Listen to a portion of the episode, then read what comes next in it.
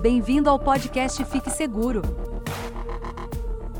Podcast sobre segurança e privacidade, para você que quer iniciar a sua carreira como profissional de cibersegurança. Apresentado por Fábio Sobieck, especialista certificado em segurança e privacidade. Hoje existem diversas empresas que usam software no seu dia a dia. Uma empresa varejista como o Magazine Luiza pode ter mais pessoas trabalhando na criação de programas de computadores do que entregando seus produtos em todo o Brasil. Mas como nós, profissionais de cibersegurança, podemos ajudar que milhares de linhas de código possam ter cada vez menos problemas? Com as pessoas do mundo usando cada vez mais smartphones e computadores no seu dia a dia, diversos tipos de negócio tiveram que se adaptar ao atendimento digital é quando uma empresa física decide atender os mesmos ou os novos clientes utilizando algo como computadores e a própria internet. Os bancos fizeram isso e hoje você pode abrir uma conta corrente ou pedir um cartão de crédito em qualquer lugar do Brasil sem precisar ir a uma agência bancária. As lojas fizeram isso. Você pode comprar hoje quase tudo pela internet. Até mesmo os supermercados já aderiram a este novo modelo durante a Covid. E eles viram que era muito mais barato e escalável e bem menos trabalhoso colocar os computadores e os sistemas para atenderem os clientes por 24 horas no dia, 7 dias por semana. Quanto mais complexos e mais funcionalidades esses programas tem mais e mais recursos, desenvolvedores, testes, sistemas relacionados vão sendo agregados ao negócio. Muitas empresas se tornaram tão dependentes da tecnologia que passaram a ser vistas como empresas de tecnologia e não mais empresas na sua área de atuação. Você conseguiria imaginar a B3, que é a bolsa de valores aqui de São Paulo, sem o sistema que fazem milhões de operações por segundo, e os bancos, Há quanto tempo você não vai a uma agência bancária? Você consegue resolver quase tudo hoje através de softwares. Os programas tem o que nós chamamos de ciclo de vida de programação. Primeiro é feito um planejamento do que, que o software vai fazer e, em alguns casos, até como que ele vai funcionar. Se ele vai rodar em um celular, na web ou dentro de um equipamento. Depois disso, nós temos a fase de definição, onde são escolhidas as funcionalidades que o software vai ter e os recursos que ele vai utilizar. E então passamos para a terceira fase, que é a fase de desenho. Nessa fase são definidas as formas, os métodos que o software vai é, utilizar para alcançar o objetivo, onde que ele vai ser instalado como serão as telas e a interação com o usuário. Finalmente, a gente chega na fase da construção. É aqui que o desenvolvedor vai utilizar código de programação para fazer as telas, trabalhar e processar os dados e, além disso, armazenar as informações. Chegamos então na fase de teste, onde são testadas desde a instalação, o uso, o fluxo de dados, de forma a garantir que tudo funcione, mesmo quando o usuário utiliza o software de maneira incorreta. E por fim, na fase de entrega ou instalação, é quando o sistema é liberado para uso do público em geral. Bom,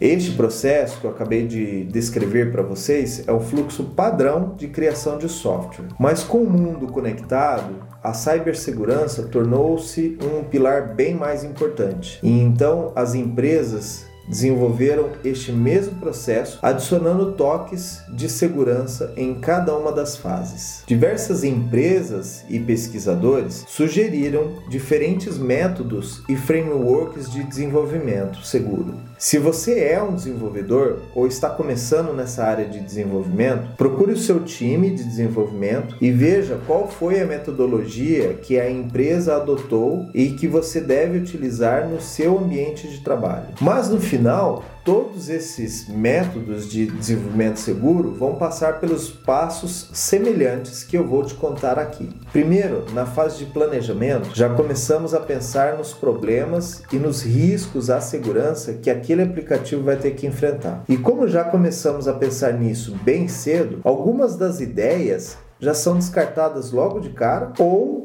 em outros casos são reforçadas com outras tecnologias. Como por exemplo, se a gente escolher que uma aplicação vai rodar na internet, nós da área de segurança já começamos a pensar que este programa tem que rodar em mais de um computador ou servidor, de preferência em locais diferentes, e tem que ter um banco de dados que compartilhe os dados em tempo real. Na fase de definição, são acrescentados detalhes com relação à criptografia dos dados durante a transmissão entre o usuário e onde a aplicação está, ou como serão garantidos os dados no banco de dados, como será protegido o dado na memória do computador, entre outros. Na fase de desenho, a segurança entra para garantir que a aplicação continuará funcionando mesmo quando um dos servidores pararem de funcionar, ou mesmo quando o link de internet da empresa cair. O mesmo acontece quando um aplicativo ah, sofre um ataque de negação de serviço. A gente já pensa em como ele vai se proteger. Na fase de construção,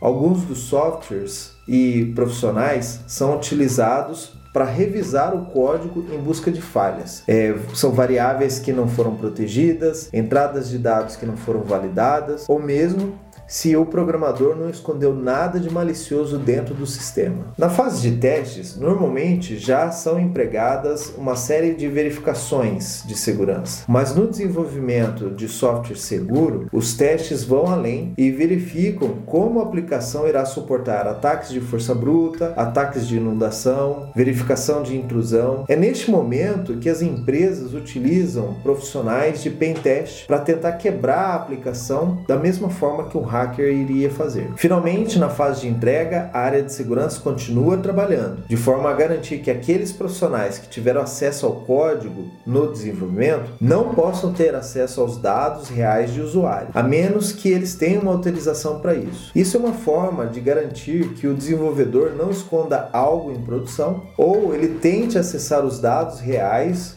por dentro do aplicativo que ele mesmo construiu e conhece muito bem. Como tudo na área de segurança, nada é garantido 100%. Esses passos que eu comentei aqui são apenas para ajudar a desenvolver aplicativos mais seguros, mas não podem ser uma garantia total. As empresas devem sim investir em segurança, mas para evitarem danos e prejuízos. Mas em nenhum momento devem fazer disso uma propaganda, podendo passar uma ideia errada que o software é infalível. No vídeo de hoje eu falei sobre o desenvolvimento seguro e os profissionais envolvidos nessa área são normalmente os arquitetos de segurança, os especialistas em segurança de aplicações e os já comentados aqui, pentesters ou hackers éticos. Para trabalhar nessa área, você não precisa ser um hacker com um número invejável de invasões, mas o que você precisa ter é conhecimento em programação, estrutura de dados, como funcionam os computadores e as redes e ter os fundamentos na área de segurança. É por isso que normalmente quem trabalha nessa área de software seguro são profissionais de nível médio ou superior, porque precisa ter uma certa experiência, um pouco de vivência, bagagem para encontrar esse tipo de problema. E fique seguro.